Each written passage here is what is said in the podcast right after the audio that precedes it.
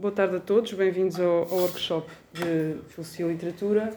Uh, o organizador Raimundo Henriques não, não pode estar presente hoje, mas agradece a todos a presença e, e a todos um bom workshop e, e agradece especialmente a presença ao orador, a quem também deseja uma, uma boa apresentação.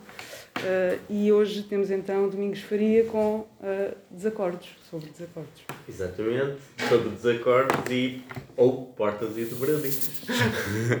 Começo por agradecer o convite uh, e o que vou apresentar é o Work in Progress.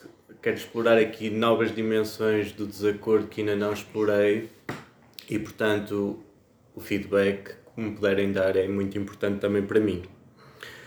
Portanto, é sobre desacordos ou portas e dobradiças, porque eu vou utilizar aqui uma metáfora utilizada por Wittgenstein eh, para também ajudar a explicar certos tipos de desacordo. Então vamos começar com esta ideia geral. Eu acho que todos já se depararam com desacordos, alguns dos quais são tão intensos, não é? Que não é apenas claro se podem sequer ser resolvidos, como nem é sequer claro ou óbvio que estamos a comunicar algo. Alguns desacordos parecem completamente ininteligíveis. Em alguns casos, podemos oferecer argumentos ou evidências para uma dada crença, mas a outra pessoa nem sequer aceita os pressupostos básicos da argumentação que estamos a tentar veicular. Duvidando, inclusive, daquilo que nós chamamos evidência. Ou seja, eles não consideram que aquilo que nós estamos a apresentar é realmente evidência. Então, o problema que quero trabalhar hoje convosco, começando pelo problema, para tentarmos encontrar uma solução, é o seguinte. Primeiro eu quero analisar que tipos de desacordos existem. Será que existe apenas um tipo de desacordo ou existem várias tipologias de desacordos? E segundo, quero saber se há resolução racional para todos os tipos de desacordo que possamos elencar e se não houver resolução racional, como lidar então com esses uh, tipos de desacordos. Eu vou começar aqui com uma definição muito simples de desacordo, intuitiva. Aqui há desacordo quando ocorre, portanto, quando temos um sujeito A e um sujeito B, e esse sujeito A e B discordam uh, de uma determinada proposição, significa o seguinte: um afirma P, uma proposição P, e o outro nega essa proposição P. Portanto, ocorre desacordo quando uma pessoa A, um sujeito A, afirma que P, afirma uma determinada proposição, por exemplo, que Deus existe, e o sujeito B nega essa proposição, diz que Deus não existe. Sendo que A e B estão cientes da asserção e negação um do outro, respectivamente. Isto é uma definição simples de desacordo. Agora, quero também explorar um bocadinho o que é que significa resolução racional. O que é que significa dar uma resolução racional para os desacordos? E aqui eu vou utilizar uma caracterização simples do Feldman, do Richard Feldman, num artigo de 2005, ele diz o seguinte: uma resolução racional de um desacordo está acessível ou disponível para nós quando há alguma forma de apresentar argumentos e evidência que devem levar a uma resolução, ou seja, a uma solução. Ou seja, as partes conseguem trocar argumentos ou evidências de forma a terem um estado doxástico de crença, ou de não crença, ou de suspensão de juízo. E esta é uma resolução racional na medida em que há uma forma de saída desse estado de desacordo, ou formarem um estado doxástico de crença, ou descrença ou suspensão de juízo, que é racionalmente permissível, isto é, não é irracional para ambas as partes. Agora, que tipos de desacordos é que existem? Eu não quero fazer aqui um elencar todos os tipos de desacordo, quero pelo menos elencar duas perspectivas que acho pelo menos são prementes. Há desacordos que são ligeiros e há desacordos que são mais profundos, ou soft, e outros que são mais deep. então, temos desacordos ligeiros quando me parece que temos uma resolução racional simples. É possível haver uma troca de argumentos, conseguimos facilmente chegar a um acordo sobre o que devemos fazer epistemicamente, ou suspender o juízo, ou, ou diminuir o nosso grau de crença, ou manter a nossa crença, e depois temos desacordos muito mais profundos, que não é claro que têm uma resolução racional.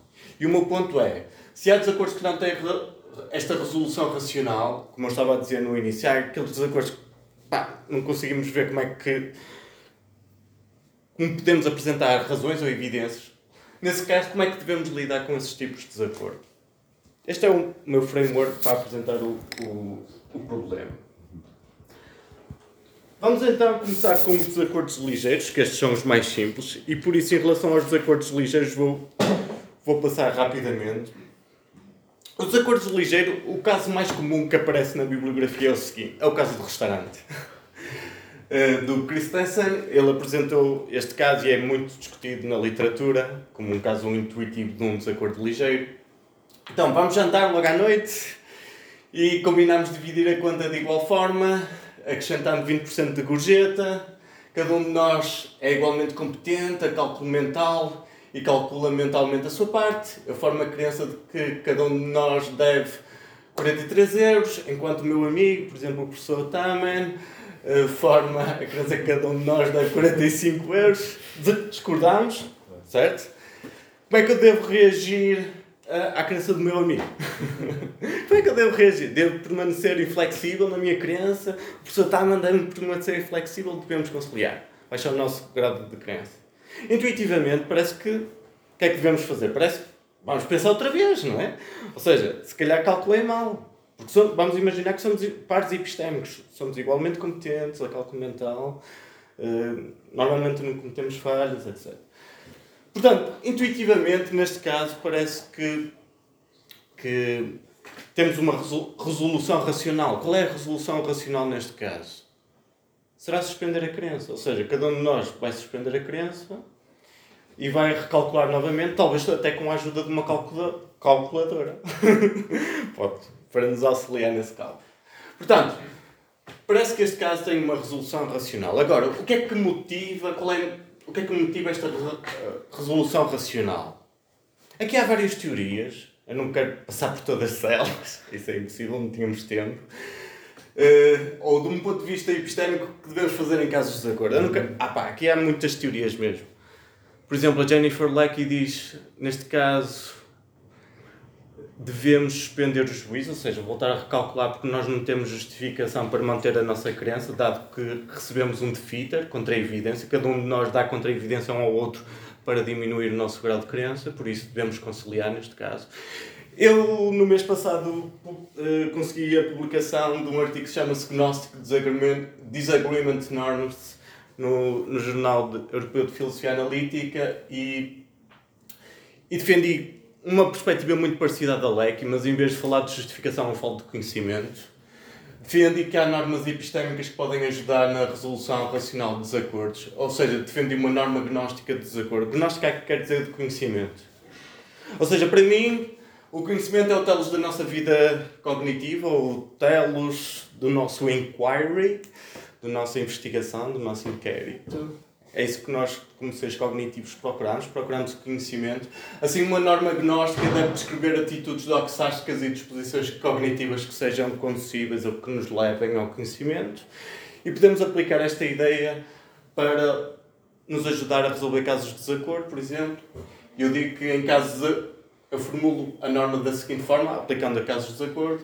Em casos de desacordo sobre se P, sobre se uma proposição é o caso. S deve manter-se firme, manter uh, uh, inflexível a sua posição P, ou traduzindo steadfast, chama-se chama manter uma posição steadfast, se só se o sujeito tiver as melhores disposições cognitivas ao acreditar que P, isto é, ao formar e ao reter a crença que P é exibe disposições que tendem a manifestar estados epistémicos de qualidade como conhecimento em casos contrafactuais normais, Aqui a ideia básica é o seguinte: eu só devo manter a minha crença se tiver as melhores disposições. E ter as melhores disposições são aquelas disposições que me levam ao conhecimento. Vamos voltar ao nosso caso. Será que se eu manter firme a minha crença, estou a exibir as melhores disposições cognitivas quando eu recebo um defeater? Parece que não estou. Portanto, o que, o que esta norma me vai dizer é que eu devo suspender a crença porque eu não satisfaço esta, a, a, o consequente. Não satisfaz a condição. Portanto, a avaliação do caso do restaurante, de acordo com a norma gnóstica, não é correto seguir uma posição firme, dado que a disposição para ignorar, ignorar um par epistêmico, neste caso, em que se poderia facilmente cometer um erro, não tende a conduzir a estados epistémicos de qualidade, nomeadamente se permanecemos inflexíveis e não fizermos mais nada, como um recálculo cuidadoso, não há como escolher entre quem está certo de forma a rastrear o que é o melhor. Portanto, o que a minha norma recomenda, mas também a da LEC, e isto é só outra forma de, de a formular, é que devemos conciliar neste caso, ou seja, voltar a, a recalcular. Porque é isso que tem as melhores disposições cognitivas, o voltar a recalcular. Agora quero chamar a atenção. Eu tenho dificuldade de aplicar esta norma a todos os casos de desacordo. ou seja, nem todos os casos de desacordo são tão simples ou tão leves como este caso do restaurante em que eu e o professor também estávamos a discordar sobre quanto é que cada um devia pagar no final e com uma resolução tão clara, não é como este caso. Há desacordos que são, como eu estava a dizer, profundos. Vamos agora ver o que é que são deep disagreements ou desacordos que têm um caráter mais profundo e que, de um ponto de vista filosófico, constituem um maior desafio, tanto para conceptualizá-los como também para resolvê-los. Aqui é um caso paradigmático do criacionismo, uh, vou lê-lo, mas há muitos outros casos. É o criacionista da Terra Jovem. O Henrique é um criacionista evangélico da Terra Jovem que aceita que a Terra não tem mais do que 6 mil anos e aceita um conjunto de alegações conspiratórias como evidência do porquê dos cientistas nos uh, enganarem sobre a idade da Terra. Ele também rejeita a teoria da evolução, a cosmologia contemporânea, citando leituras literais da Bíblia, dizendo que a negação das Escrituras é injustificada. Imaginem que ele, que o Henrique, cresceu numa comunidade, sei lá, fundamentalista, muito fechada, católica. Nasceu com aqueles compromissos. Okay? O seu vizinho, Ricardo, o seu amigo Ricardo, é um proponente do assim chamado novo ateísmo, sei lá, por exemplo, defendido pelos quatro cavaleiros, como Richard Dawkins, entre outros. Rejeita perspectivas religiosas e criacionistas do Henrique e assevera que a Terra é muito mais antiga do que 6 mil anos, dizendo que a negação da geologia e biologia evolutiva é injustificada. Neste caso, temos um desacordo, mas parece muito mais profundo do que o do restaurante. Porque, porque não parece só envolver uma proposição. Ou seja, não parece só envolver a proposição de que a Terra tem 6 mil anos, ou mais ou menos 6 mil anos. Parece que envolve ou está comprometido com muitas mais proposições.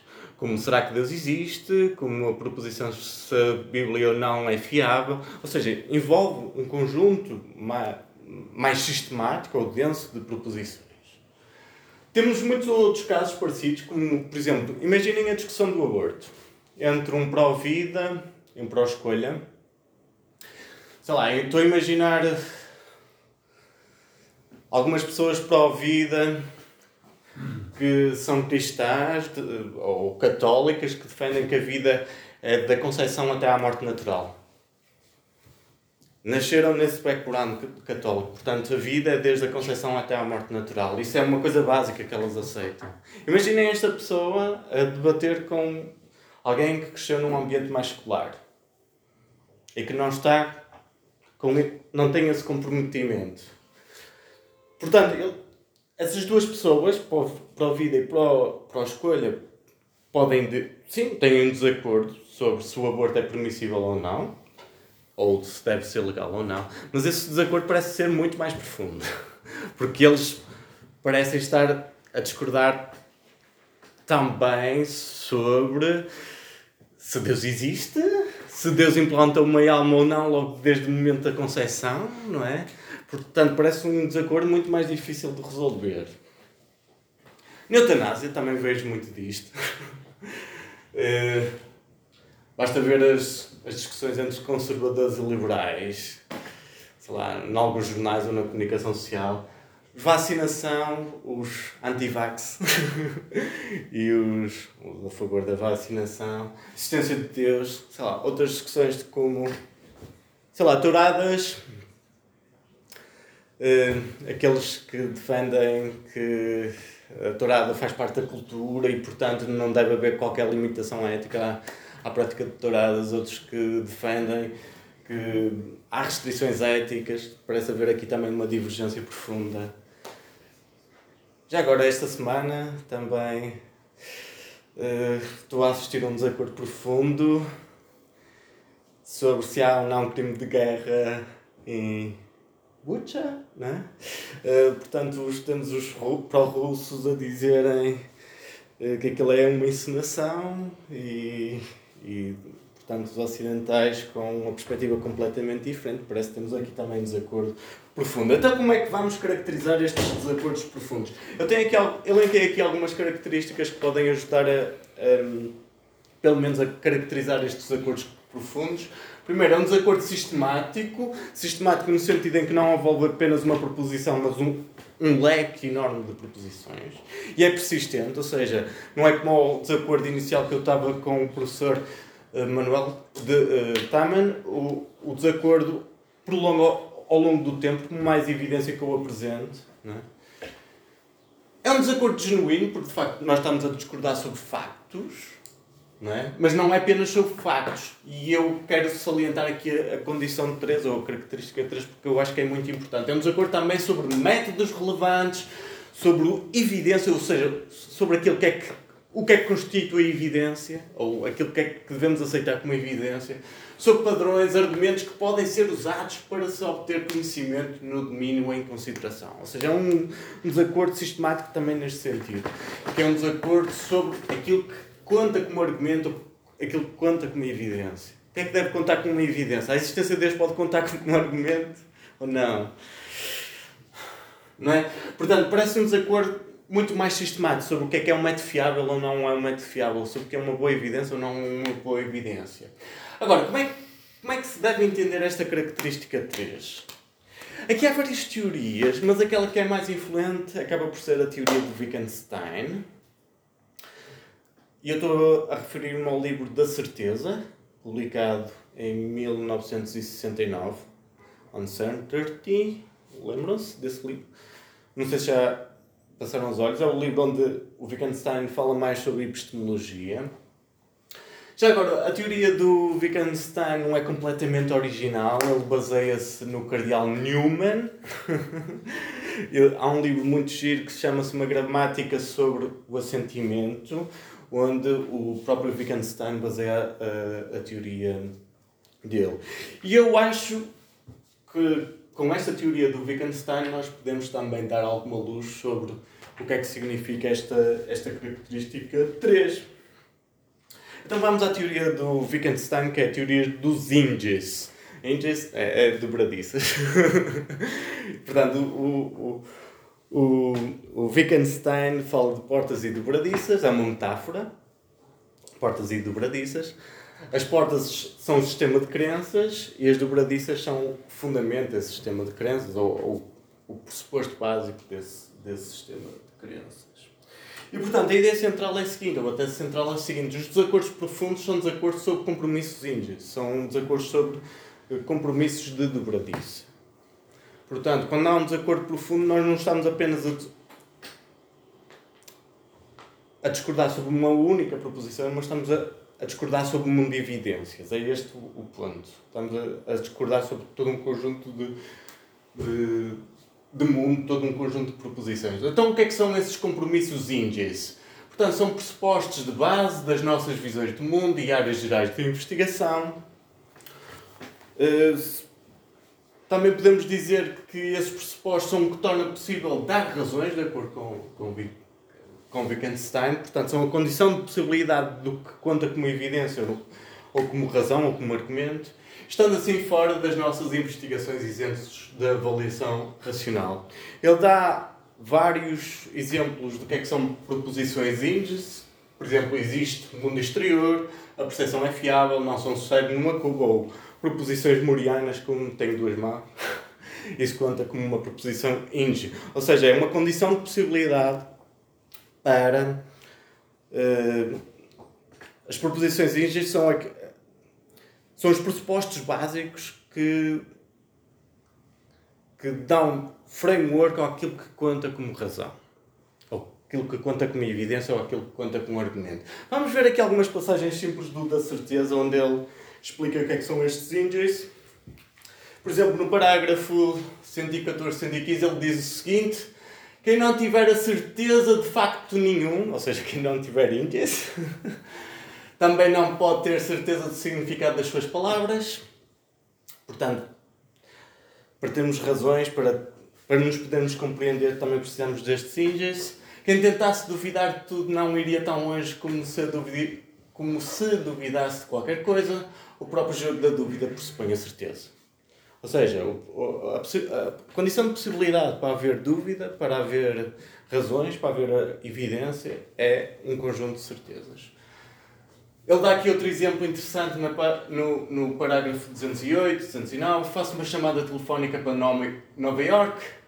O meu amigo diz-me que as árvores novas têm botões de determinada espécie. Estou agora convencido de que a sua árvore é de determinada forma, com botões. Mas ele pergunta: será que também estou convencido que a Terra existe? Será que aquilo que o meu amigo me disse convence-me que a Terra existe? E eu fico a pensar, isso não faz sentido, isso é um ninja. Não é? A existência da Terra é parte da imagem total que forma o, ponto de partida das minhas convicções. Ou seja, para eu aceitar aquela evidência com o meu amigo, eu já tenho aqui um pressuposto de base. Que não duvido, que é uma certeza para mim. Que adquiri, por exemplo, na educação, na cultura onde estou inserido. Depois convivência. Por exemplo, na página. Na página não, no parágrafo. Isto está dividido por parágrafo.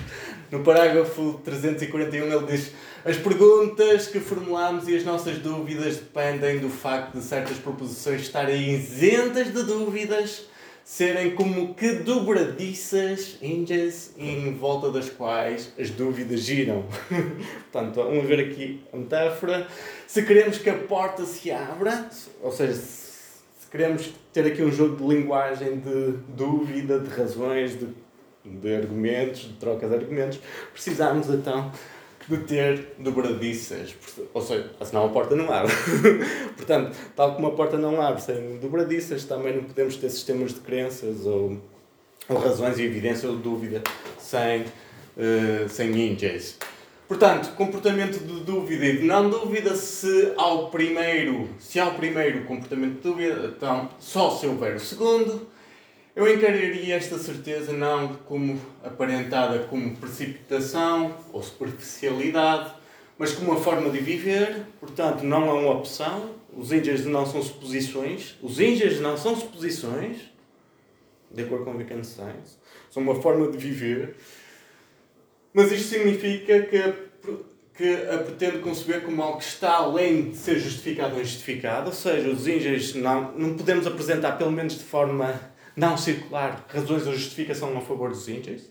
É impossível, de acordo? Se, se os índios são uma condição de possibilidade, então não conseguimos apresentar boas razões a favor dos índios, pelo menos de forma não circular. Por isso é que ele diz que os índios são algo que estão além da justificação ou da injustificação, portanto, são uma coisa animal ou visceral, como ele, como ele diz. São, ele diz, são algo que nós engolimos, ele utiliza a mesma palavra, são algo que nós engolimos na nossa educação, onde, no, no nosso contexto social onde nascemos. Então, deixa-me sistematizar estas ideias principais. Portanto, ideias principais da teoria de Wittgenstein. A nossa prática epistêmica de dar razões para acreditar e duvidar pressupõe uma base de certezas, os tais índias, e estes índios são isentos de dúvida. Uh, essas certezas que estão isentas de dúvida, estão isentas de dúvida porque elas são, uh, porque, porque são elas que tornam, em primeiro lugar possível, o nosso espaço de razões e de dúvidas, portanto, são a condição de possibilidade para haver dúvida, para haver razões, para haver evidência. Por outras palavras, toda a avaliação racional, o que inclui todas as crenças, dúvidas, pressupõe eh, tais compromissos básicos arracionais. Arracionais no sentido que estão para além da justificação ou da injustificação. Estão fora do espaço das razões. É isto que quer dizer arracionais. Arracionais é, significa que estão fora do espaço das razões. Sei lá, pensei num tabuleiro e num jogo de damas. o que é que são os índios? Os índios são um tabuleiro. A troca de razões são, por exemplo, as damas ou as peças dos xadrez. Ok? Portanto, para haver um jogo de linguagem, um, um, de troca de razões, é preciso abrir o tabuleiro. É esta a ideia fundamental. Esses compromissos índios racionais são convicções animais ou viscerais, como ele diz, não sendo adquiridos por um processo racional, não são adquiridos racionalmente, mas antes são engolidos, ele utiliza isso no, no parágrafo 144, na nossa aprendizagem, na nossa socialização. São tácitos. Ele diz esses compromissos são tácitos, são tácitos muitas vezes nem, nem temos noção deles. Em suma, não há uma atitude epistemicamente racional que se possa adotar em relação.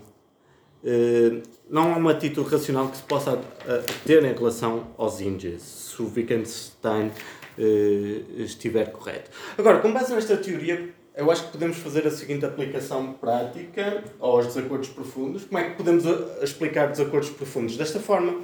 Portanto, podemos dizer que dois sujeitos, S1 e S2, discordam profundamente sobre uma proposição P, sobre se P, só se, apenas se, esses dois sujeitos discordam sobre esse P, sobre essa proposição, e o seu desacordo sobre essa proposição os compromete uh, a discordar sobre um compromisso índice que eles têm.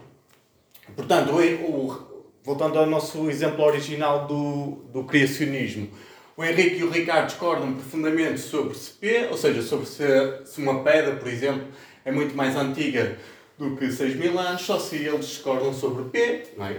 E esse desacordo sobre P compromete-se a discordar sobre compromisso índice. E parece que isso é o caso, ou seja, eles discordam sobre métodos fiáveis, discordam sobre se, se Deus existe ou não existe, eh, discordam se a Bíblia ou, é, ou a Escritura é uma fonte fiável de conhecimento ou não. Portanto, aquele desacordo leva a um desacordo muito mais profundo sobre um desacordo de índice. Portanto, o desacordo é profundo porquê? Precisamente porque há um confronto, um choque entre dois compromissos índices. É, este, é esta a ideia pois, pois, para tentar definir o que é isso de desacordo profundo. Há um desacordo profundo quando há uma, de uma forma simples, um choque de mundo de evidências.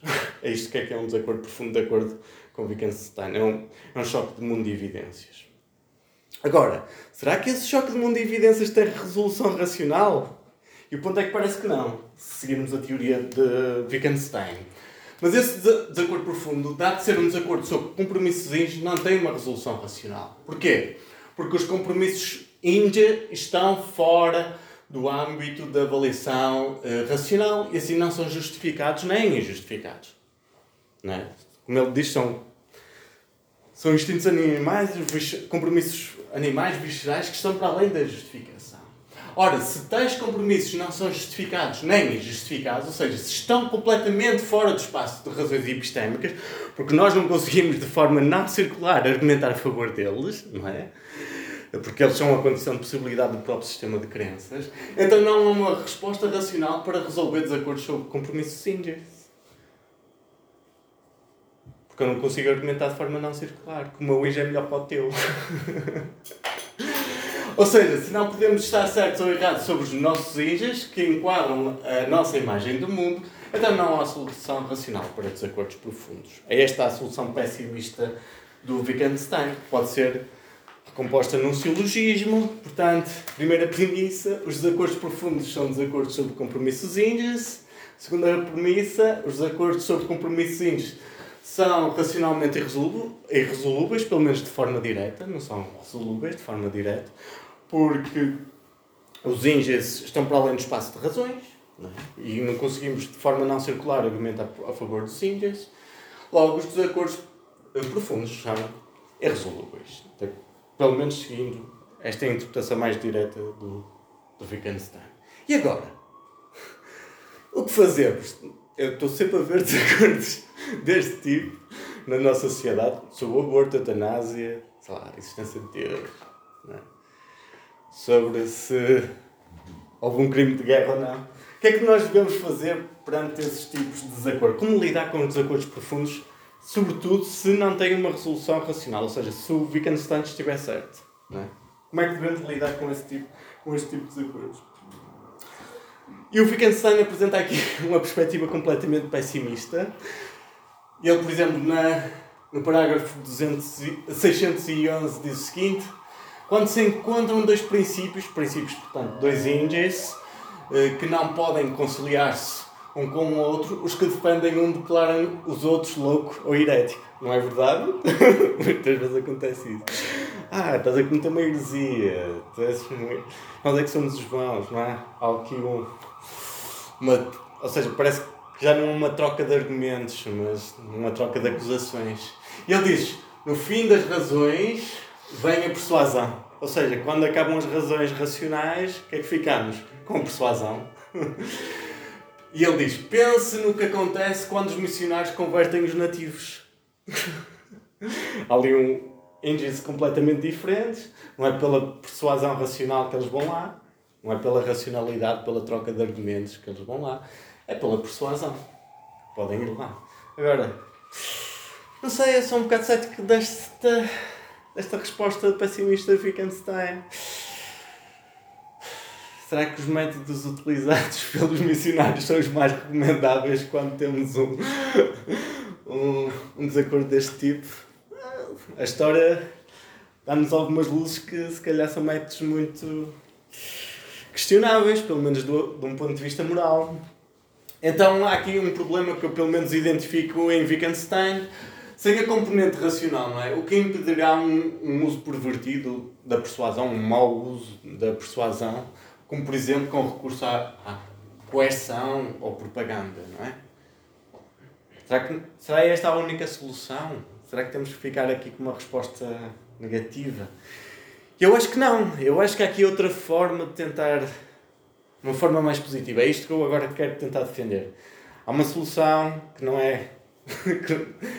tenta evitar este problema que, de Wittgenstein. Uma solução mais otimista. É isto que eu agora quero sugerir. Uma perspectiva mais otimista de lidar com os desacordos profundos. E é a ideia que é possível cultivar virtudes intelectuais, por exemplo, através das instituições educativas. É esta a minha ideia. Ou seja, se nós desenvolvermos virtudes intelectuais, é possível, de alguma forma, evitar ou mitigar problemas de desacordo profundo. De que forma? Eu estou a pensar em virtudes intelectuais simples, como por exemplo, educação ao respeito, autocompreensão, ou seja, estar ciente dos próprios índices que eu possuo, ter uma mente aberta, mesmo com possibilidade de rever de crenças, ter tolerância e humildade, podemos estar enganados. É? Eu penso que estas virtudes intelectuais podem fomentar que as partes em desacordo formem, formem uh, disposições cognitivas que sejam conduzíveis a estados uh, epistémicos de qualidade, pelo menos, se não, se não ao conhecimento, pelo menos a um maior entendimento. E se houver entendimento já é um progresso. Vamos ver como é que isto acontece na prática. Por exemplo, por exemplo, eu penso que as partes em desacordo com esta com, com estas virtudes intelectuais, com o fomento destas virtudes intelectuais, podem formar disposições para, por exemplo, procurarem um terreno comum.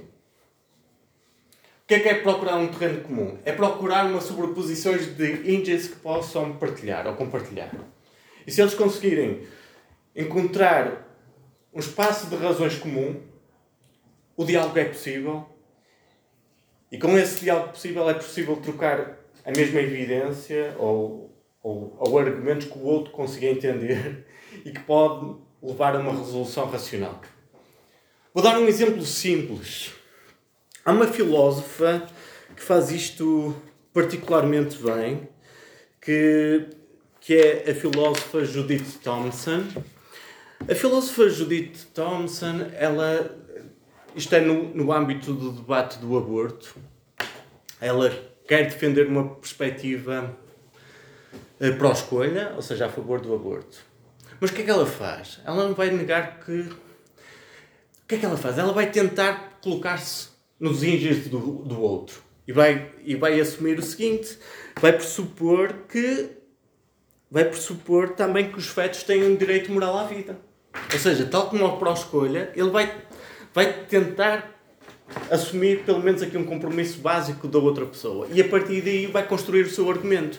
O argumento dela chama-se o argumento do violinista, em que faz uma analogia com o violinista. Imaginem que vocês acordam num hospital ligados a um violinista eh, e o violinista precisa estar ligado a vocês porque tem um problema no rins durante nove meses. Uh, se vocês desligarem o violinista, morre. O violinista tem direito à vida, certo? Mas será permissível vocês se desligarem do violinista? Há alguma coisa de errado? A intuição é que parece que não é nada de errado, não tenho uma obrigação de estar ali ligado. Então, se eu não tenho uma obrigação de estar ali ligado, parece também que uma mãe não tem, não tem uma obrigação de estar ligada ao feto. Isto parece-me ser um tipo de argumentação que procura este terreno comum. Pelo menos. Pelo menos procura uma fusão de horizontes, procura uh, um terreno comum para que o debate seja possível. Pelo menos eu acho isso. Ou seja. Ou seja, penso que se conseguir aqui. Ou seja, estas virtudes intelectuais. O meu ponto é o seguinte: as virtudes intelectuais, como humildade, tolerância, etc., podem ajudar a este terreno comum, a encontrar esse terreno comum. Esse terreno comum pode possibilitar essa troca de argumentos ou de evidência, em que cada um se entende verdadeiramente. E essa troca de argumentos pode levar a uma mudança de crenças. Eu posso reconhecer, de facto, tens razão. Ou seja, mesmo aceitando esta perspectiva, eu posso reconhecer e, e pode fomentar uma mudança de crença. E, e a mudança de crença pode fomentar também uma mudança de índice. Ou seja, não é uma mudança direta, mas pode ser uma mudança indireta. O Duncan Pritchard tem defendido isto desde 2011, o filósofo Duncan Pritchard. O que eu acho é, eu acho que ele tem razão, mas uh, porque ele só argumenta a favor da sobreposição de índices. O que eu estou a defender é que o desenvolvimento de uma epistemologia das virtudes pode fomentar ou ajudar para se procurar este terreno comum, para que seja possível a uh, pelo menos de forma indireta, esta resolução uh, racional. Outra possibilidade é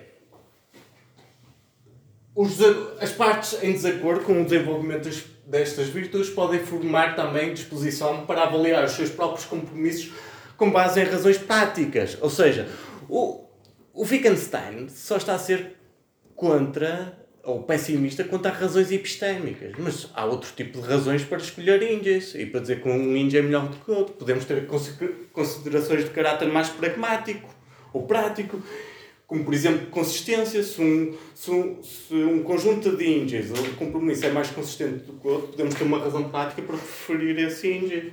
Ou se é mais abrangente, imagina que um compromisso índios uh, consegue, por exemplo, prever uh, sei lá, um determinado fenómeno, enquanto outros não conseguem ter essa previsão. Parece que temos aqui uma forma de escolher entre índices. Não são razões puramente epistémicas, mas podem ser razões práticas que podem ser levadas em, em consideração, pelo menos por sujeitos que desenvolvem virtudes cognitivas, ou simplicidade, ou, ou, outras, ou outras razões práticas que podemos apontar. Em suma, e para concluir, eu penso que as virtudes intelectuais podem ser formas de mitigar pelo menos potenciais efeitos nefastos de um desacordo profundo. É esta é a minha ideia intuitiva que gostaria de discutir convosco. Muito obrigado. Obrigado, obrigado. Podemos abrir então. Obrigado, discussão. Quem quiser fazer perguntas, fique à vontade. Nuno. A ideia de, de virtudes intelectuais, e se eu tiver percebido bem, pressupõe coisas como uma educação, uh, a formação de certos valores Sim. e, em certo sentido, uma desenvoltura intelectual que, que, que, que pressupõe que, em lugares onde isso não acontece, é mais difícil, eh, sem é dúvida, difícil chegar a acordo. Que sem dúvida é isso. Se olharmos, por exemplo, para o exemplo da, da do, do, movimento anti-vacinas, que parece ser um, um caso de desacordo uh, difícil de resolver, uh, as evidências são de que, hoje em dia, esses movimentos têm mais força em alguns dos países mais alfabetizados uh, do planeta. Como é que se concilia uh, isto? Sim, é uma boa questão, obrigado.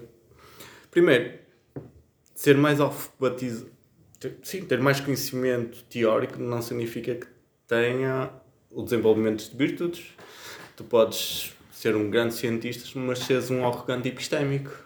As virtudes intelectuais, então. Uh, são virtudes que, se, que se, tal como humildade, tolerância, respeito, uh, autocompreensão, conhecimento dos próprios limites, etc., que são disposições que, em princípio, manifestam ou levam a manifestar conhecimento ou estados epistémicos de qualidade. É esta a ideia. E o ponto é: tu podes ser um grande cientista, possuir um maior conhecimento teórico, mas daí não se segue que tenhas virtudes intelectuais, ou pelo menos que esteja a exercer essas virtudes intelectuais.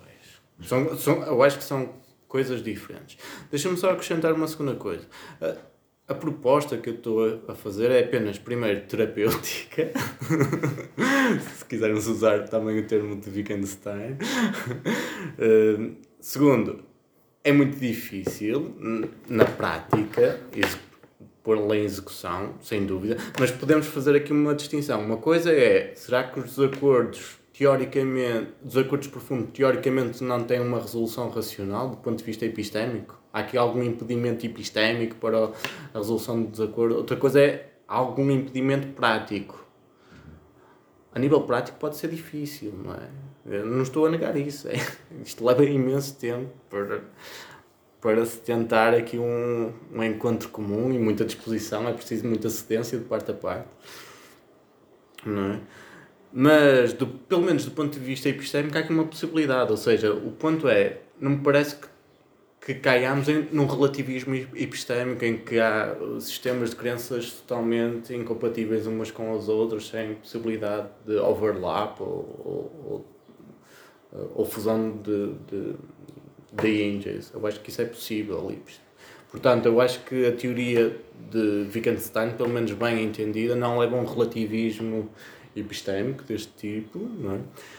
nem, uh, nem uma incomensurabilidade, nem uma incomensurabilidade de índices. Aliás, todos nós partilhamos um índice. todos nós estamos a compreender o que eu estou a dizer, acho. Ou seja, pelo menos há aqui compromissos muito básicos que parece que partilhamos. Uh, tentámos ser caridosos também para compreender o outro, isso também parece fomentar um, um, uma partilha de índices ou de dobradiças, destes compromissos mais básicos. Em suma, não estou a dizer que isto é fácil, só estou a dizer que é possível. Estou apenas a, a, tentar contestar a, a, a, ideia de que parece que tivesse a, solução uh, de que lugares onde houver mais uh, cultivo de virtudes intelectuais serão lugares onde haverá menos, menos diversidade de índices. Uh, depende. Depende, porque esses índices não é só na educação ou na escola que são transmitidos, também é na cultura familiar, são engolidos na própria educação. É? E se há famílias diferentes, isso pode levar também a que as pessoas estejam, tenham compromissos básicos muito diferentes dos outros. Ou seja, a solução de uma educação através de uma instituição escolar pode ser uma forma de mitigar isso, não estou a dizer de resolver, mais uma vez. Está bem? Ou seja. Intuitivamente, eu, hum. eu percebo essa resposta. Mas por isso é que eu dei o, o, o contra-argumento dos movimentos antivacinas que parecem ter maior extensão em países onde supostamente uh, o cultivo dessas virtudes uh, é mais elevado. Certo. Agora, a minha questão é: será que essas virtudes estão realmente a ser praticadas? Não é? Será que eles procuram esse entendimento comum?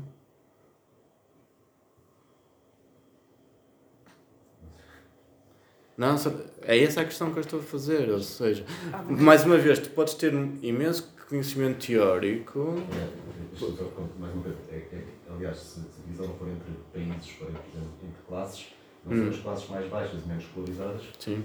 mais aderem aos movimentos anti-vacinas. Sim, sim, mas nada impede que um, um teórico ou um cientista seja dogmático, nada impede isso. Não é? Ou seja, podes ter o máximo, volto a repetir, uma pessoa pode ter o máximo conhecimento teórico e não seguir virtudes intelectuais. Não vejo incompatibilidade uma coisa com a outra.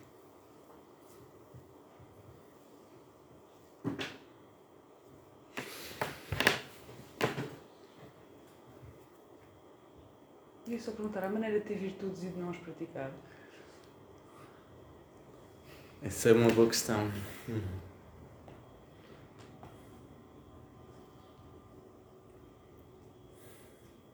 Posso ter virtudes e não as exercer. Em que sentido é que, que eu po- em, em que sentido é que eu posso isso se for num sentido muito fraco eu tenho uma virtude mas nunca exerci. Faz-me lembrar. Faz-me lembrar aquele argumento ah Deus podia fazer o mal mas nunca exerceu. Ou seja será que ou se- ou seja será que eu tenho realmente essa capacidade se, ou se nunca a exerci? Sim, isto, isto para, para, a resposta que estava a dar ao Nuno. Hum, Uh, dizer que as pessoas têm, podem ter, mas não fazer uso delas é um bocadinho estranho. sim eu acho eu acho isso estranho sim sim sim parece-me um bocado fazer uma estranho pergunta também. S- São realmente três, mas estão todas Ah, relacionadas. foi. Eu tenho. Eu tenho eh, eh, eh, vamos eh, vamos eh, eh, começar por uma ponta. Eh, eh, eh, primeiro, estamos sempre necessariamente interessados em mudar de perspectiva e em trocar os nossos hinges. Primeira dificuldade. Segunda, mesmo que estejamos, muitas vezes imaginamos o cenário em que se muda de hinges como uma espécie de momento mágico que acontece depois de uma discussão. Mas isso pode acontecer ao longo do tempo, de forma Ah, muito mitigada Sim, sim. e de forma, aliás, não necessariamente aparente à Sim, pessoa que muda de sim. E, portanto, a ideia de que é uma troca de razões que eh, necessariamente provoca essas alterações parece uma ideia eh, parcial. Eh, e, a, e, e a terceira, e a terceira pergunta, que tem a ver com uma dúvida que eu tenho realmente em relação à Judith Jarvis Thompson, Ah. eh, que é eh, eh, eh, a estratégia dela eh, depende da possibilidade implausível de eu poder escolher não acreditar naquilo que acredito. Quer dizer, eh, eu quero, quero ter o bolo e comê-lo ao mesmo tempo. E, portanto, as minhas crenças e os meus commitments profundos sim são objeto de dúvida ah, ah, para efeitos de argumento. Isso Sim. é, isso é simplesmente jogar com as palavras. Eu não acredito nem um bocadinho, No nem um bocadinho nessa teoria. boa, boa. Então vamos eh, pelo início. Será que estamos dispostos a mudar de hinges? O problema é que muitas vezes nem estamos cientes deles. Porque eles são tácitos. Ah, ou dispostos a resolver desacordos profundos, que é outra maneira de dizer, essas- dizer essas coisas. Sim, mas para isso, para estarmos disponíveis para resolver, primeiro há que estar ciente que, que eu possuo estes hinges, não é? ou estes compromissos, ou estes commitments básicos. Isso nem sempre é claro. Eu acho que, que é preciso começar logo por desenvolvimento de algum tipo de virtude, sei lá, humildade, olhar, introspeção, reconhecer que, que eu tenho determinado tipo de hinges que me orientam de determinada forma, não é? Eh, isso já, pelo menos já seria um primeiro passo para estar disposto. Não é? Eh, o segundo é por que razão é que eu tenho que considerar os meus inches melhores que os teus? Não é? Porque é que eu considero os meus sem essa troca de razões? Eh, E, portanto, eu acho que essa troca de razões pode também ajudar hum, numa avaliação, nem que seja indireta, do, do- dos próprios índices. É verdade que leva tempo. Do ponto de vista prático, era que eu estava a dizer ao colega. Isto, é, sem dúvida, é, de um ponto de vista pragmático, não é de um dia para o outro, não é? Não é algo que seja simples o próprio Wittgenstein tem uma, uma analogia também no, da certeza que é interessante. Não sei, não sei quem já leu, ele dá a analogia de um rio e das margens do rio. E das margens do rio seriam os tais índios. mas, mas o que ele diz é, às vezes os índios são pedra forte, não é? estão ali firmes, mas às vezes eles também vão se sedimentando e, e vão indo com a corrente, não é? E, mas esse processo é lento, não é? Mas é possível. O que eu estou a dizer é que, pelo menos de um ponto de vista epistémico, não há, não há nada que impossibilite essa mudança de índice. Uh, mas leva tempo e, segundo, parece que precisamos de uma epistemologia das virtudes para haver este uh, encontro de razões para permitir uma, um raciocínio racional. E então, em sua opinião, o modelo da troca de argumentos é um modelo demasiado parcial, quer dizer, a epistemologia das virtudes excede a troca de argumentos. Sim, o que eu estou a dizer é que isto é apenas uma solução terapêutica para mitigar problemas dos desacordos profundos, não é uma forma de resolvê-los. É uma forma nem de sempre, mitigar. Não, nem sempre os desacordos profundos são desacordos paralisantes. Sim. Nós vivemos com muitos desacordos profundos. Sim, essa é outra questão muito interessante, porque alguns desacordos podem ser benéficos, não é? Claro. Alguns desacordos, e alguns desacordos são benéficos. Agora, qual é a nossa atitude perante um desacordo? Devo formar uma crença? ou não posso fazer não posso só obter os mesmos benefícios de um desacordo simplesmente com outra atitude proposicional como por exemplo suposição continuar a supor que isto é o caso em vez de formar uma crença podem ainda fazer outras coisas mudar de assunto e mudar o tom da conversa não não mas isto mas isto é mas isto é genuíno isto acontece sim, sim, sim. o reconhecimento tão frequente que certas coisas não devem ser discutidas com certas pessoas Sim, porque é uma conversa de surtos. Sim. Porque é uma conversa. E isto é uma Sim. maneira de. É uma maneira de resolver, no sentido peculiar de resolver uh, desacordos profundos. Exato. Sim, é um. É estampocante, exato. Mas é sobreviver. Sim, sim. É sobreviver. Sim, sim, sim. sim. Sim, isso é verdade. Agora o que eu estava a ver é se podemos fazer algo mais construtivo do que apenas estar para o canto. Pois. E que não seja o missionário a converter. Exato, e que não seja a estratégia do missionário. Eu acho que há aqui um meio termo. Talvez. É difícil. Mas epistemicamente é possível, pragmaticamente muito difícil.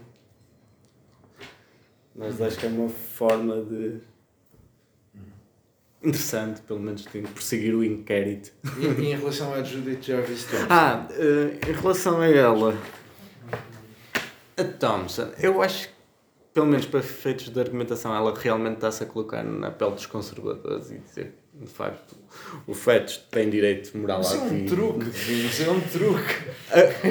É uma forma de tentar uh, argumentar. E, e, e, que o outro. Cons... E será que ela já persuadiu algum conservador? Agora, o, o que os conservadores vão tentar mostrar é a analogia não corre, por exemplo. A analogia, dizer que a situação do, do, do, violinista não é a mesma situação do que a grávida. Há, há, há diferentes. Lá, ao nível da responsabilidade. Ou só se aplica. Há quem diga que o argumento dela só se aplica a casos de, de violação, porque nesse caso realmente a pessoa ali parece realmente agarrada. Ou seja, seria. Ou seja, no máximo que ela. Há quem argumente dessa forma, o máximo que ela consegue argumentar é que é, é moralmente legítimo abortar em casos de violação, claro, mas, mas, mas, não em, em casos eh, normais, porque normalmente envolve intencionalidade quando as duas mas pessoas. A minha dificuldade principal não é com o argumento dela, a minha dificuldade principal é com a estratégia, a estratégia que ela utiliza. Não, será que ela teve essa intenção malévola?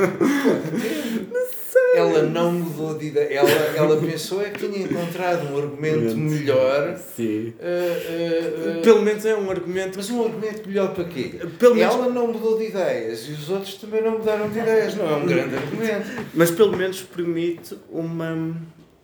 Esta tal fusão de horizontes que eu estava a dizer permite que se compreendam um ao outro. Ou seja, ela está-se a tentar colocar na pele do outro e a ceder, ela cedeu aqui alguma coisa, disse o feto tem direito moral à vida. Está a ceder. Mas saiu-lhe barata, ideia. Mas é uma cedência, porque normalmente o Prós Coelho nem, nem, aceita, nem faz sequer essa cedência. Já é uma cedência interessante. E, mas para além dessa cedência, ela, portanto, é uma forma de se colocar nos pés dos outros ou nos compromissos dos outros, não é? Para possibilitar um, pelo menos possibilitar um diálogo, não é? É uma forma de encontrar aqui formas de, de diálogo. É melhor do que de chutar para canto, acho eu. Ah, mas há, mas há, desculpe só, é, é, é último, mas há caso, o, o, o, o, caso, o exemplo famoso da Anscombe, yeah. uh, uh, com um guarda de um campo de concentração eu não quero discutir. Yeah. E isto é uma decisão racional. Sim, sim, ou seja, é o que eu estou a dizer, tem que ser de parte a parte. Esta, ou seja, esta, essa cedência ou estas disposições cognitivas, intelectuais, tem que ser de parte a parte. Se o outro continuar a ser uh, teimoso e a permanecer na sua sem, sem qualquer cedência ou abertura ou desenvolvimento das é o mesmo que falar para uma parede, claro, isso eu compreendo aí a AMSCOM, não é? envolve parte a parte, é um diálogo, acho eu, e para esse diálogo ser possível, não, não pode ser só uma parte. Não, mas, a, eh, mas a AMSCOM está a dizer uma coisa, eh, uma coisa ainda mais drástica, está a dizer que é imoral pôr-nos na posição de certas pessoas. Sim. E, portanto, pôr-nos na posição dos outros não é uma, não é uma espécie de panaceira, não é uma sim, terapia sim, universal. Sim, sim, e por isso é que a teoria... Pode haver, sim, pode haver aqui limites éticos, admito isso, concedo isso. Pode haver aqui limites éticos, sim. Ou seja, nesse caso nem, haveria, nem seria possível a tal sobreposição de pois, índios. Yeah, ou seriam tão afastados, não é? Exatamente. Que aí o melhor era estar para cá. Sim, pode haver casos desses, sim. Uh, o comentário que queria, que era, uh, acabava por congregar uh, vários, e no fundo era de, de certa maneira é que a questão de intencionalidade, uh, intencionalidade humana, os estados da alma, podem contribuir precisamente para a suspensão das virtudes que algumas dessas pessoas, e vou dar um caso concreto, uhum. que algumas dessas pessoas, desses intervenientes, podem de facto ter. Uhum. Por exemplo, a realidade portuguesa, a pertença à ocupação fenícia dos Açores. Uhum Uh, há um, aquilo acaba por envolver mais uma coisa dobradiça do que, do que outra coisa. não, tem, não, não só há qualquer, não há qualquer tipo de base empírica que justifique aquilo, como às tantas já é uma coisa, já é uma ideia incolocada pela, pela educação, mas que não tem qualquer base racional. É, obviamente, alguns dos, algumas das pessoas que propugnam essa ideia não têm, de facto, uh, se não falar da questão da educação ou alguma coisa do género, portanto, poderiam cultivar esse, essas virtudes. Porém, existe outro séquito, e estou-me a lembrar, por exemplo, do professor universitário Félix Ribeiro, que uhum. aparentemente é muito bom na sua área, que, salvo ele, é físico. Uhum. Uh, e, portanto, lá está, estamos a falar de alguém que, em princípio, comunga desses, dessas, dessas virtudes intelectuais, mas que, mas, sim, sim, uh, mas que, neste caso, a intencionalidade é de criar uma pré-história nos Açores, defender que existe uma ocupação anterior à da portuguesa, e, portanto, alimentar algum algum espírito separatista, independentista que possa, possa existir, ou pelo menos fundamental, materializá-lo em alguma coisa. Uh, neste caso, aquilo que me aparenta é alguém que em princípio poderia ter essas virtudes, suspende-as uh, instintivamente, quase, Sim. para alimentar, por causa desse estado de alma, alimentar essa, essa ideia. Sim. Uh, vários comentários. Primeiro, é, o Wittgenstein diz que estes índios são, são animais, são viscerais. Por isso há essa tendência para. E aliás, ele diz que são aceitos com, com uma com certeza subjetiva máxima. Portanto, uh, pô-lo sem dúvida é, ou, ou tentá-lo rever não é um processo fácil, sem dúvida, de todo, de todo. Por isso, posso ser físico, posso tentar este desenvolvimento das virtudes e nem conseguir, na prática, eh, ser bem sucedido. Não é? Pode acontecer isso. O que eu estou a dizer é apenas o seguinte: que pode haver aqui uma forma de mitigar este problema. Como? Tentar encontrar uma sobreposição de índices essa sobreposição de índices pode originar um diálogo fecundo, no sentido que há um, estamos a entender por evidência a mesma coisa e por razões e argumentos a mesma coisa. Essas evidências podem de facto levar, podem levar a uma. Uh, podem levar a uma mudança de crenças. E quando há uma mudança de crenças, é, é, é tal pedra dura que se vai sedimentando e vai na corrente que o Wittgenstein fala. Portanto, é um, é um processo muito difícil. Portanto, o que eu estou a dizer é não é uma coisa simples, fácil de tudo. Uh, envolve esta disponibilidade ou disposições cognitivas de entrar em verdadeiro diálogo ou sobreposição de índices com o meu interlocutor, parte a parte, para ser possível. E também implica também aqui uma revisão de crenças. E se essa revisão de crenças for possível, em relação à evidência, ou à mesma evidência. E o ponto é que se, essa revisão, se há uma revisão de crenças, então isso também pode levar a uma mudança dos próprios índices. Mas repara, esta mudança de índices não é direta. é feita a partir deste processo racional. É o que eu estou a dizer. Eu estou a conceder com o Wittgenstein, não conseguimos mudar diretamente índice. É, pelo menos parece impossível. Mas, de uma forma indireta, talvez isso seja possível. E, e neste caso em concreto, uma ocupação, pertence à ocupação fenícia dos Açores, chegou ao, nível, chegou ao ponto de, do Governo Regional dos Açores encomendar a uma, uma missão de sábios, de quais, por exemplo, estiveram muitas pessoas até da nossa casa Isso. envolvidos na, na Dita Cuja, produziram um desenvolto documento sobre, sobre aquilo, assinado por arqueólogos, historiadores, uh, geólogos, botânicos, tudo e mais um par de botas. Foi chumbado pelo Parlamento Regional dos Açores dizer que aquilo era mentira, não era verdade, e chegaram inclusivamente a dizer simplesmente não, e sabe que nós vivemos numa cintura pós-moderna, portanto isso é a sua opinião. Isto é, assenta nesse lado uh, índice. Sim. Na verdade, é quase, não digo quase impossível, o, o, o, diálogo racional, especialmente quando lá está, não há da outra parte essa, é, essa é, tentativa de é, sobreposição. Sim, é o que eu estava a dizer, tem que ser parte a parte, neste caso. Pelo menos acho assim. Porque se apenas for uma parte a tentar essa sobreposição, estás a dialogar com uma parede. não estás a conseguir. Pelo menos, esse, sei lá, essa troca de evidência não, é, não parece efetiva. Acho eu. Uh, tenho uma questão. Uh, sendo que esses, esses índices estão num território racional, o, o, que, o que faz com que muitas vezes nós não conseguimos, não, não conseguimos perceber quais é que são os nossos índices, alguns sim, dos nossos sim, índices. Isso é verdade também. Uh, são tácitos, como o. Exato, como, como, como tinha dito.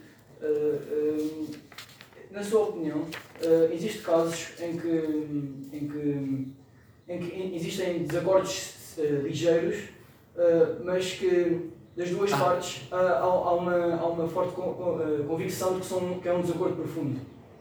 e sim, hum. que casos seriam esses e como é que nós, nesses casos, conseguiríamos perceber, ambas, ambas as partes conseguiriam perceber onde é que estão os índices que, que, que, que, não estão, ou seja, que não, não existiriam, mas que eles pensam okay. que existem.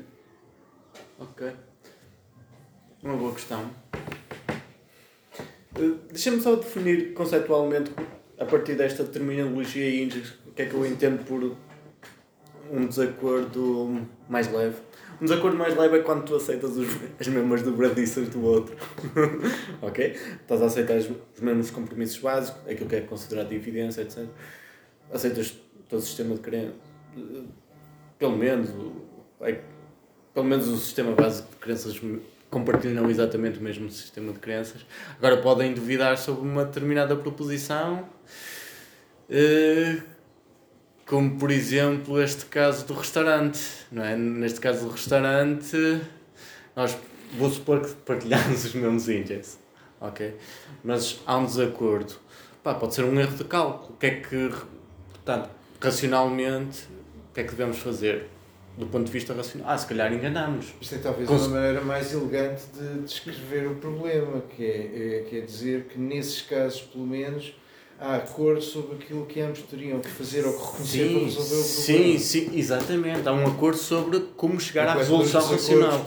Exatamente, exatamente. Isso é uma boa forma de colocar a questão, sem dúvida. Essa é uma boa forma de colocar a questão. Ou seja, há pelo menos acordo sobre como chegaríamos a uma resolução eh. Racional. Rousseau era francês, Rousseau era suíço. Vamos ver a Wikipédia. É uma coisa deste Sim, tipo. sim. Vamos... Ou, ou outros casos. Há casos que podem me levar a, a de desacordos leves, mas que me podem levar a ser steadfast e tu a conciliares. Eh, Por exemplo, imagina. Sei lá, imagina que eu sou especialista em física e tu em literatura, mas o, o assunto em discussão é sobre física e discordarmos sobre uma proposição sobre física. Neste caso, neste contexto, eh, vamos supor que partilhamos o índices, etc. Neste caso, parece que o racional é eu manter-me steadfast, pelo menos eh, sou especialista naquele assunto, e, e tu parece, uma vez que, dado que há aqui uma testemunha que é mais fiável, o outro pode conciliar, não é? E, e, e deferir a, a sua opinião no especialista, não é? É, podia ser uma forma de, de, de resolver este, este tipo de desacordo. Aqui não seria um desacordo entre pares, não é? Mas, eh, mas seria um, um desacordo que me parece leve, não é? Porque estávamos. Há aqui uma forma, parece simples, de resolver este, este tipo de desacordo. Nos desacordos profundos, nós temos. Ou seja, se, não temos assim uma forma tão elegante de, de responder. Ou seja, porquê? Porque são sistemáticos, ou seja, não são apenas entre desacordos entre uma proposição, mas sobre um evidências, não é? São persistentes ao longo do tempo. Hum, e, e como estava a dizer o professor Tamer, eh, nem sequer há um- uma forma clara, não são claros como podemos chegar a uma resolução racional, ou se tem sequer uma resolução racional. Mas é que isso também parece fabricar aos, aos, aos desacordos ligeiros pode, pode, pode aparentar haver uma acordância nesse caso também, ou não? Uh, Pode haver uma acordância em que sentido? uh, porque hum, lá está, se, os índices são tácitos, não é? Hum. Uh, e muitas vezes nós não conseguimos chegar a eles, nós achamos que temos o mesmo, o mesmo, o mesmo índice, ou, ou, Mas não termos realmente, é isso?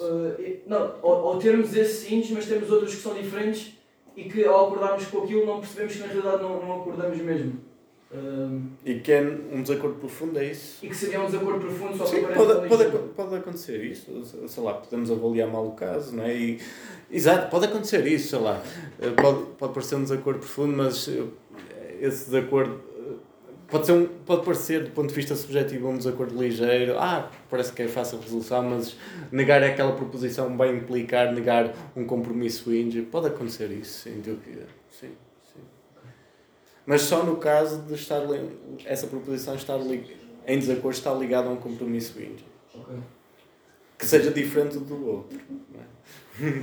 Ou que, e que implica negação. A sua negação. É, é só que parece-me, peço desculpa estar a tomar tanto tempo, parece-me bastante difícil ver onde é que está o limite entre um desacordo ligeiro eh, e, profundo, Ah, sim. sabendo que os índices são Sim. tácitos, não é? Muitas vezes, não é? Sim, sim. Eu também não quero dar condições necessárias e suficientes para isso. Ok. Mesmo, de todo. Uh, Só apresentei aqui casos, pelo menos clear cut, pelo menos casos claros de, de desacordo mais ligeiro, como é o caso do restaurante, e desacordo mais profundo, como o caso do criacionista. sim, sim. Agora, pode haver casos borderline, sem dúvida. Isso. Sim. Que não é claro que estamos num. Portanto. eh, sim. Um, ca- um caso claro ligeiro ou, ou profundo. Sim. Ok, Obrigado. Precisamente sobre esta, esta, esta questão. Uma- Não. Tem, tem, tem a ver com isto, desculpe. Ah, é follow-up. Eu, porque eu fiquei com, com, com algumas eh, dúvidas acerca do, do que é um desacordo profundo. Uhum. Isto é, o desacordo ligeiro parece-me óbvio, o caso resoluto, no caso do restaurante, é é uma questão de recordarmos que a matemática define o que é uma conta igual, e se acordarmos nas mesmas leis da matemática, então a partida não, não, há, não há dificuldade nenhuma. Foi ou um erro de cálculo, ou foi alguém percebeu mal eh, Uhum. eh, o acordo. No caso dos acordos, dos acordos profundos, o caso de borderline, evidentemente, do criacionismo ou terraplanismo, em que, de facto, a ideia de munividência eh, separa eh, aquelas duas pessoas e parece, parece difícil, são dois paradigmas diferentes, parece Exato. difícil eh, eh, Exato. conciliar, eh, parece difícil que aquelas pessoas se entendam através das razões. No entanto, o caso do aborto eu acho que não é porque. Então. Eu, eu, eu estava a pensar isto e depois lembrei-me que ainda agora numa aula eu tive uma aluna a, a, a, falar da questão do, do aborto e disse que uh, ela é, é para a escolha, os pais são para o vivo. E no entanto eles concordam, disse a aluna, concordam em praticamente tudo. Uh, partilham uma determinada uma evidência que, que alastra uma data de coisas. Uhum. E no entanto aquela questão não se entende. Sim, sim, sim. Não parece ser o mesmo caso isto é, uh, o sistema de crenças. Isso é uma boa questão. Não parece ser tão distinto assim. E é verdade, nós conhecemos pessoas, Sim. Uh, mais ou menos iguais a nós, que partilham connosco a maior parte das nossas crenças e, no entanto, divergem nesta, nesta questão em, em específico. Sim. Então, se, é, se é, acontece muito e, e, e, nessa caracterização, se realmente partilham o mesmo índice, de facto estamos num, numa situação parecida ao de restaurante. O que, é que, que é que fizemos no restaurante? Suspendemos a crença o que é que podemos fazer então nesse caso? Suspender a crença. É a solução racional. Ou seja, se nós somos os dois igualmente competentes em matérias morais, se partilhamos exatamente os mesmos índices, se partilhamos exatamente a mesma evidência, e não então isso pode significar que o outro me está a dar razões contra ou contra a evidência, ou seja, está-me a dar defeaters e perante os defeaters, ou tenho que respondê-los, não é? E se, se não conseguimos sair daquele impasse, qual é a resposta racional? É suspender a crença. Como eu fiz. Vamos voltar a pensar, vamos pensar melhor. É verdade que não temos nenhuma calculadora moral para o caso de desacordo. Para o caso do aborto. Não temos uma calculadora moral. Tá? A resposta é esta. Pode ser um processo mais longo. Mas a suspensão da crença é uma resposta doxástica e racional para desacordos também. Então, ponto de vista, seria mais fácil chegar a acordo ou seja, eles, eles sim, uma teoria podia, do desacordo poderia dizer que a resposta racional nesse caso seria suspender a crença. Estou a assumir que eles são pares epistémicos. Que essas duas pessoas são, ou seja, são igualmente, volto a repetir, são igualmente competentes em matérias morais, uh, partilham o mesmo índice, como estavas a, a supor. Uh, não sei se partilham todos os índices. Aqui a questão é que a ideia de uma evidência parece Ok, mas, justificar... mas pelo menos vamos para um caso idealizado. Uhum. Neste caso idealizado, que eles são realmente pares epistémicos, têm a mesma competência e a mesma evidência. Se há desacordo, então uh, tem que suspender o juízo.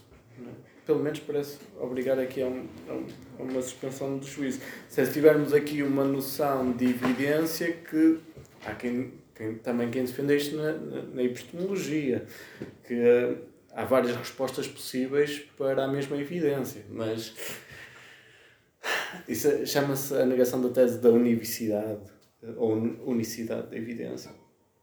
Mas, mas depois eu tenho dificuldade em conceptualizar o que é realmente um desacordo, nesse caso.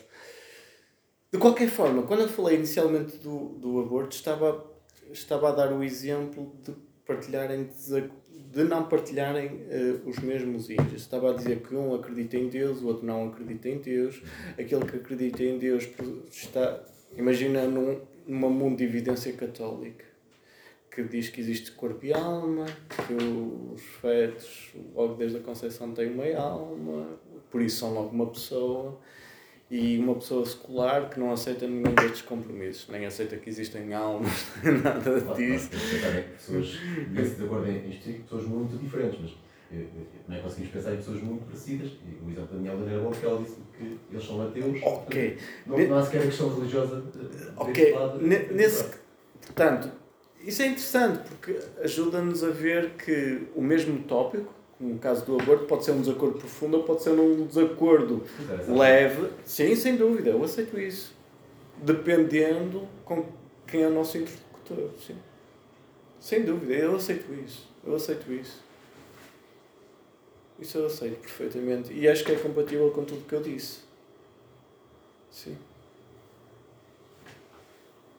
Se a mudança de ranges não é racional, porquê é que é preciso sejamos se calhar acordo, porque é preciso cultivarmos virtudes uh, Boa. Mais ainda, há virtudes não epistêmicas, como por exemplo a coragem, que nem sempre levam às maiores consequências. Sim. E não é claro que levem na maioria das vezes. E não, é, e não me é claro que humildade não seja do mesmo estilo. Uhum. Se o matemático for humilde, Sim. eu falo com alguém que não de matemática, pode ter decidido as suas coisas mais básicas. Sem dúvida. Ba- Mas aí. eh, Então, o que é, o, qual é que é a proposta, afinal? Sim, sim, tá bom. Começando pela primeira questão, depois podemos ir à segunda. É que os índios não são ir- irracionais, são arracionais. Certo? Ok? E o ponto é, se temos índios arracionais, que estão fora do espaço da troca de razões, então como lidar com esses desacordos? A proposta de Wittgenstein é a persuasão. O que eu digo é que isso pode ter mais consequências. Porque podes usar a, a persuasão de forma eticamente errada, não é? Ou de forma perversa, não é? Como coação ou propaganda, etc. Eh, e então, a minha proposta é como mitigar estes maus efeitos dos desacordos profundos. Como mitigar isso?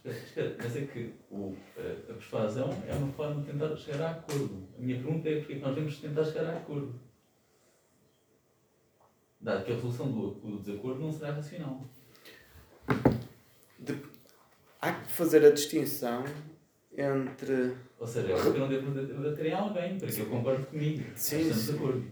Sim.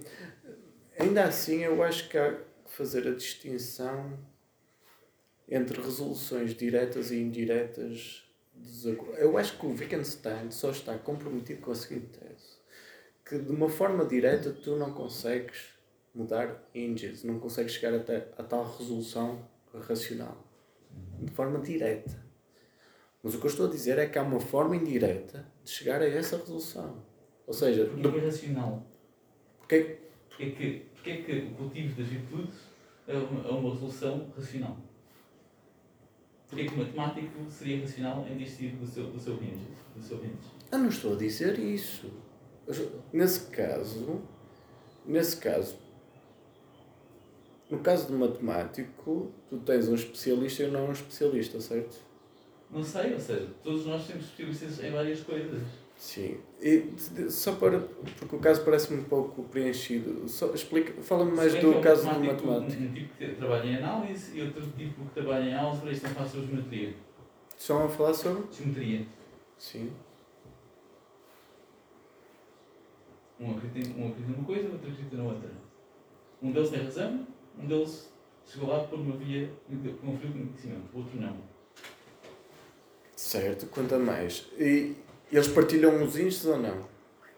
Não, ou seja, essa é uma coisa que tu estávamos a falar e que eu acho que é uma, é uma ficção. Ok. Não há, não há pares epistémicos no sentido em que estás a falar. Não há ninguém que partilhe todos os seus índices. Sim, sim, sim. Isso não existe. Se partilhassem todos os, os seus índices, responderiam exatamente da maneira evidente. Sim. Ou pelo menos tinham que suspender, racionalmente suspender Não, não, a não, não. criança. Eles reagiriam da mesma maneira a evidências. Sim. Porque os índices incluiriam seus priors. Sim. Portanto, o que estava a falar é sequer uma ficção. Portanto, a questão é, neste caso, não, não há pares epistémicos no sentido que estás a falar. Eles, ninguém partilha os seus índices todos, respondem de maneira diferente à evidência. Sim. Como é que eles. Como, deve, deve matemático que tem a crença que é conhecimento desistir dela? Para ser humilde? Não. A humildade. Pá, não estou a. Pelo menos eu não estou a entender a humildade nesse sentido. Então não é, ideia- não é, não é, não é, não é chegar a, a terreno comum? E podem chegar ao, a um terreno comum, mas se um é especialista e, e está São ciente. Sim, mas o domínio é diferente. Mas nenhum deles na área acerca de qual problema é. Mas um chegou lá, o outro não. E porquê que os casos de aborto não são deste, de- de- Sim. deste caso? Porquê que os casos de ciência de não, não são deste, deste, deste tipo de caso? Porquê é que isto nos está a pedir para que nós encontremos terreno comum, desistindo das crenças, de crenças que, que são conhecimento para nós? Não estou a dizer isso. Não estou a dizer que ele deve desistir de. Por exemplo, a Thompson não desistiu de continuar a acreditar naquilo que, que ela acreditava. Ela não desistiu disso. Ou desistiu? Então, o que é que quer dizer com terreno comum? É um espaço onde possam considerar evidência, ou seja, onde a palavra evidência significa o mesmo para os dois. Então, mas tens que. Thompson não abandonou a sua, a sua crença. Não. Mas a crença dela. A crença, a, a crença dela era de que é a crença pela escolha, ou seja, não há, o aborto não é moralmente errado. Vamos assumir que ela sabe. Vamos assumir que ela sabe. Ela procurou um terreno comum. Procurou uh, colocar-se em alguns índices que são sobrepostos com os outros índices do oponente. Qual é que foi esse terreno comum? Foi aceitar que os fetos têm direito moral à vida. Mas ela, ela deixou de acreditar naquilo que conhecia ou não? Ela continua a acreditar na posição pró-escolha. Então continuava a ter a evidência que tinha. Sim, mas procurou. Mas para chegar. Mas para argumentar a favor da posição dela. Supôs outras coisas. Tudo bem. Podemos supor várias coisas. Podemos supor que coisas não são ranges. Estamos todos de acordo. Ou, se, e, e pro, ou seja, pelo menos tentou encontrar um, passo, um espaço de diálogo comum, não é? Em que, e por evidência, estamos a entender a mesma coisa. Mas nunca suspendeu é a crença é que, dela. É, é que é comum. Se eles, se, se eles estão porque, porque tanto o sujeito 1, a Thompson, como o seu oponente, aceitam a proposição que os fetos têm direito moral à vida. Ok, porque a suposição é acreditada por ambos. Sim. Isso e, e, e, portanto, e a partir desta suposição, ela cons consegue construir um argumento que o outro consegue acompanhar. Ou seja, não coloca em causa índices, pelo menos nas premissas. Porquê que isso é, porquê que isso é melhor do que encontrar uma proposição que, que é partilhada só pelo oponente e que implica uma coisa que o oponente não está à espera? O que, qual é que é o papel do terreno comum? Qual é que é o papel do, não, da, da, da humildade, do exercício da crença? Parece simplesmente não é... raciocínio contrafactual. Isso, isso ela, não, ela não está a desistir da crença. A Thompson não desistiu da crença. Ela só está aqui a arranjar meios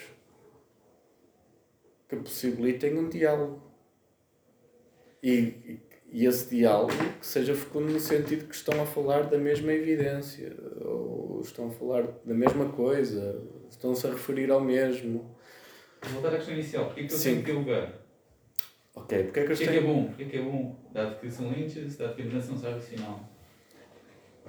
Por uma solução terapêutica, por exemplo, porque de forma a, a evitar os consequências não, negativas. Depois não sei a falar, a falar de, falar de a falar de medicina. Sim, sim. E o, o próprio Wittgenstein, vamos então ao início mesmo. O Wittgenstein, pelo menos como eu interpreto, diz o seguinte: de forma direta ou de forma imediata, tu não consegues resolução uh, racional. Isso não consegues chegar lá. O que eu estou a dizer é que isso é possível. Essa resolução racional, não de forma direta, mas de forma indireta. Eu sei que estás a dizer que é possível, mas. Indireta é possível chegar. Porquê é que é bom epistemicamente? Porquê é que é, porquê é que é bom epistemicamente? Então, se leva a um maior entendimento, eu acho que é um estado de, eh, epistémico de qualidade, é, é uma um, maior compreensão. É, uma... é um melhor entendimento como assim, entre, entre os índios ou interno? Ou do domínio. Maior compreensão do domínio em questão. Mas isso é supor que só uma das partes, é que, só a parte certa é que está a manter a sua crença e a parte errada está a abandoná-la. E isso não se segue das, das virtudes intelectuais que tu apontaste. Porquê que não se segue? Explica. O exemplo da coragem. Ou uhum. seja, nós temos que praticar várias virtudes e isso não fala aos efeitos que, que estamos à espera que, que isso leve. Uhum. Alguém muito corajoso pode levar a aprender Claro, isso, sem, sem dúvida. Isto não é um método de nem é isso que eu não tenho a ambição de ter aqui um, um, um algoritmo para chegar a um. Uh, a uma solução definitiva. Não é isso que eu estou a, a, dizer. Só estou a dizer que as virtudes, o papel que ela tem, as virtudes, é procurar este terreno comum apenas. Ou em que a evidência seja considerada pelos dois da mesma forma. É só isso. É só isso. Ou seja, nesse sentido.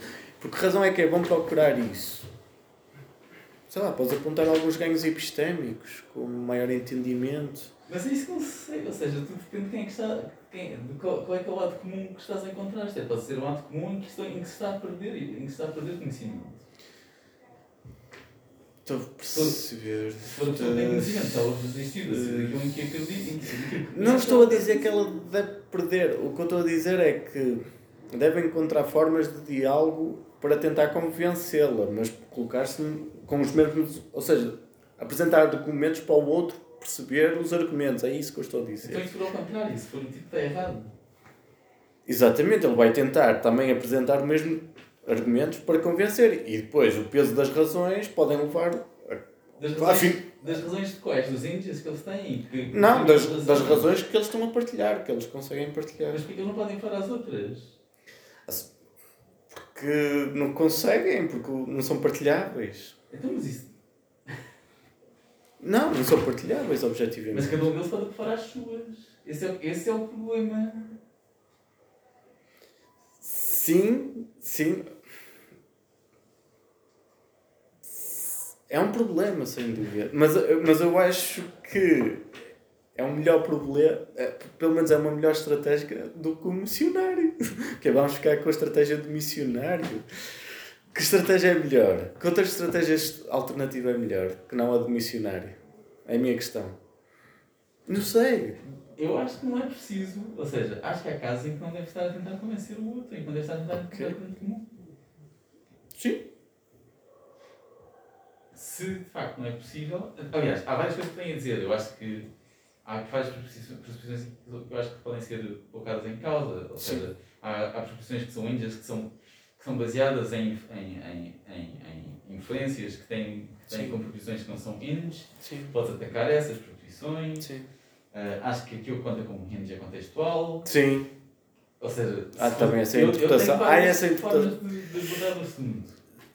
Há quem interprete os índios de forma con- contextual, isso é verdade. Há, há, muitas, há muitos acordos sobre o que é que são índios, isso também é verdade. Se são proposições ou não, se são crenças, se não são, se, se são contextuais, variam de contexto para contexto, ou se são comuns a todos os seres humanos. O Ducano Preacher defendia que há o Uber Índio, que é um índio partilhado por todos nós. Sim, isso, se, formos analisar isto em, em, em detalhe, se- sem dúvida, há, aqui muito, muitas mais questões eh, difíceis. Oh, com esta estratégia da, da epistemologia das virtudes, a única coisa que estava a dizer é que talvez haja uma forma de lidar com os acordos que seja melhor que, a tarefa do missionário, que não parece muito eh, recomendável. Vamos lá. E agradecemos. Ah, não sei se tem tempo. Não sei, Meia- Meio... É o que eu posso falar depois. É uma pergunta super rápida. Eu, talvez tenha sido falha de compreensão e se for o caso podemos falar depois. Mas um, o INS, no, tal, como eu defini no início, é uma espécie de hum, condição de possibilidade, razões. expressão. Mas por outro lado defendes uma via eh, indireta para tratar o problema, Sim. dizendo que o desenvolvimento de virtudes intelectuais pode modificar crenças, que Isso. indiretamente podem modificar índios, sim. mas se eles são condições de possibilidade, não dependem de crenças. Modificar crenças não ia ter efeitos. Ah, Deixa-me pensar. Ou em que é uma boa questão. O ponto é que nós temos as crenças que temos. Eles possibilitam crenças, haver crenças. Sim, mas ou seja- dependem de crenças. Sim, sim, sim. Isso é uma boa questão. O- Uma resposta rápida é a seguinte: Nós temos as crenças que temos por causa dos índios que, que temos. São condições de possibilidade, sim. Mas não Não é? deles mesmos. Agora, se nós mudarmos um número suficiente de crenças, há este, tenho esta intuição que quando tu mudas um número suficiente de crenças, parece que também estás a mudar os teus compromissos índios. Ou alterá-los. Nesse caso, essas crenças é que são os índios verdadeiros, a base estrutural. Sim, era. E, e, e, e, é isso que o Wittgenstein parece-me estar a dizer no, naquela metáfora do rio, não é? Aquilo que era uma pedra, uma rocha vai-se soltando e, e aquilo que era água pode-se solidificando. Vai ao encontro dessa, dessa metáfora do Wittgenstein, acho eu. Ou seja, aquilo que é, que é criança num tempo T1 pode deixar de ser criança e tornar-se um índio no tempo T2 e vice-versa. Ok, obrigado. obrigado, mas obrigado a todos. Obrigado. E obrigado. Obrigado.